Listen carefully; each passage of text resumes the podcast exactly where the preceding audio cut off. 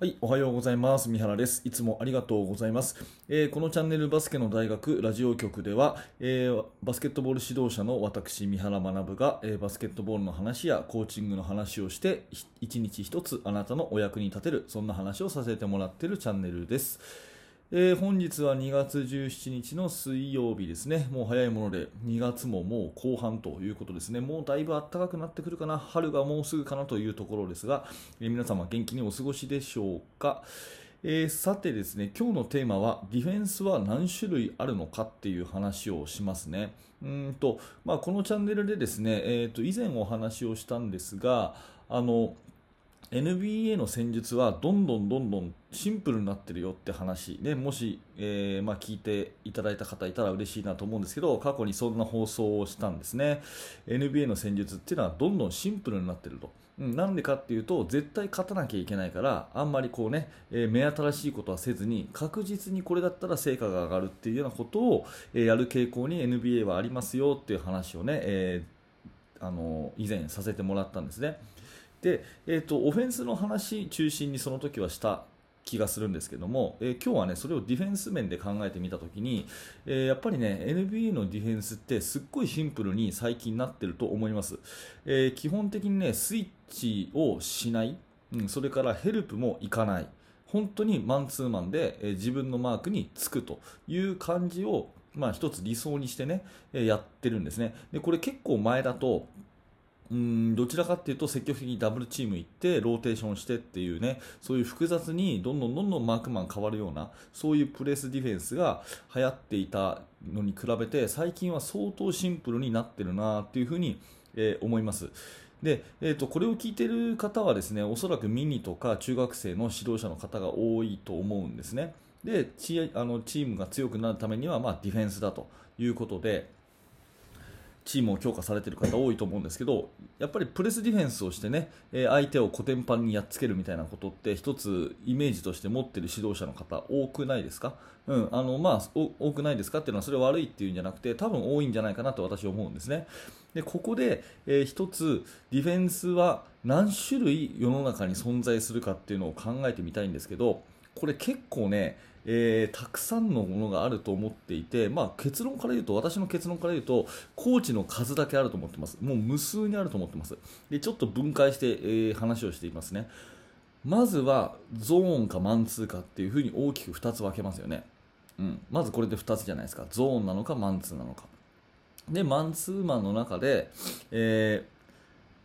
コートの高さで、ね、どこから仕掛けるかっていうことで分かりますよね、えー一番上からフルコートで当たる。それからスリークォーター、ね、コートの4分の3で当たる。でハーフコートから当たる。それからスリーポイントラインの内側だけつくというような、まあ、よ大体4つのこう高さがありますね。フルコート、スリークォーター、ハーフそれからエリアだけっていうようなでそうするとそれをマンツーでやるかゾーンでやるかだけでも8種類もうすでにあるわけですよね、うん、そしてスイッチをするしないとかダブルチームに行く行かないとかそれからトラップに行く行かないとかね、っていうふうに分けるとそれだけの相当な種類があると思います、うん、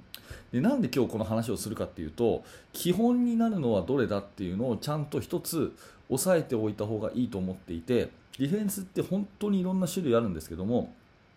本当に基本になるのは、えーハーフコートのマンツーマン。しかもスイッチもしない。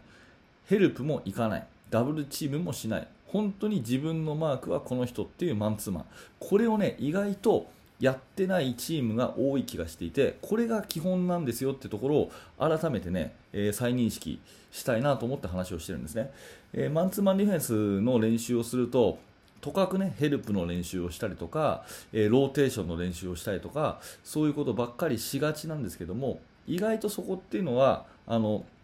チーム力の強化に結構つながらなかったりするんですね。確かにカバーとかは必要だしローテーションも必要なんだけど NBA がそうであるようにどんどんどんどん試合のレベルが上がれば上がるほどそういう複雑なローテーションとかっていうのは通用しなくなるんですね。オフェンスの方が有利になっちゃう。そうではなくて自分のマークマンにしっかり1対1で守りきるっていうような力を基本つけていかないとやっぱりチーム力っていうのは強くなっていかないんですね。なので、えーハーフのマンツーマンで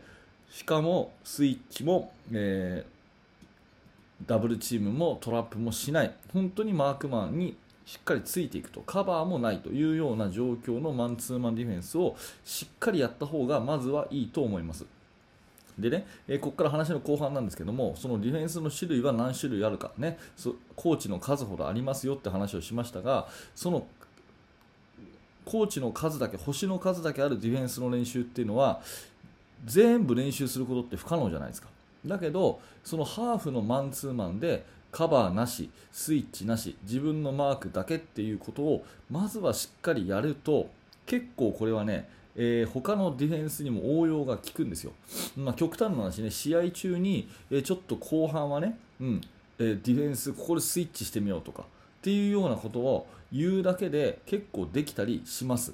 うん、ただこれ逆は絶対ありえないんですよ。逆は絶対ありえなくて要するにいろんな組織的なディフェンスをやることで1対1が伸びるっていうことはまずなくて1対1をちゃんと伸ばしておくと、うん、組織的なディフェンスっていうのも結構簡単にできるんじゃないかなっていうふうに私は思います。なので、えー、話をまとめますとまずはねいろんなローテーションとか、えー、トラップの仕方とかそういう組織的なね1個のボールをチーム全体で守るっていうやり方はもちろんいっぱいあるんだけれども本当にたくさんあるんだけれども基本的には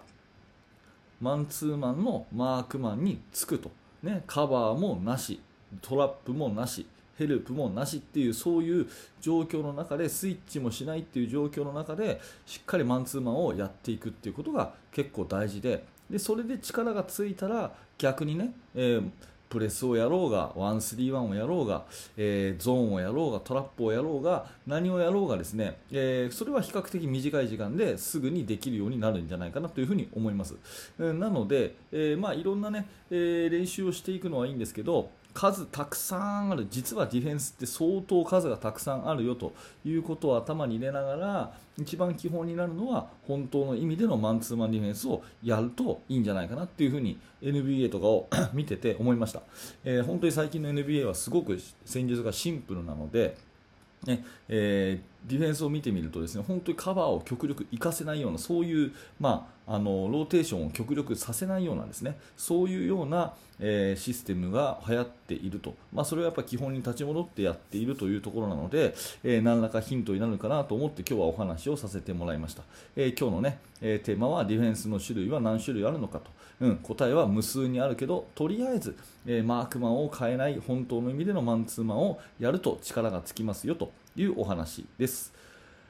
はい、ありがとうございました。えーと、このチャンネルではですね、こういったバスケットボールの技術の話もそうだし、あとコーチングの話、まあ、昨日なんかはね、その保護者との関係の作り方とか、そんな話をしましたしね、えー、やる気にさせる方法とかね、まあ、そんなことをですね、私の中で考えていることを、えー、皆さんにシェアをして、皆さんのお役に立てたらなと思って、え、1日1個こんな感じで話をしております。基本、え朝7時にですね、アップをしていますので、はい、えー、もし今日の放送が役に立ったということであれば、ぜひね、フォローしていただいて、明日も聞いていただけると嬉しいです。えー、お知らせとしてはですねあのバスケットボールの指導者向けに無料のメルマガ講座というものをやっています、えー、こちら、えー、登録していただきますと私の方からですね、えあのチーム作りに関する、えメールをお届けするそんなサービスになっていますし登録していただいた方はね現在であれば、えー、無料の特典教材もプレゼントしてますのでもしよかったらね、えー、この放送の説明欄のところにリンクがありますので、えー、ぜひそちらの方を覗いてみてください。はい、えー、最後までご視聴ありがとうございました。三原学でした。それではまた。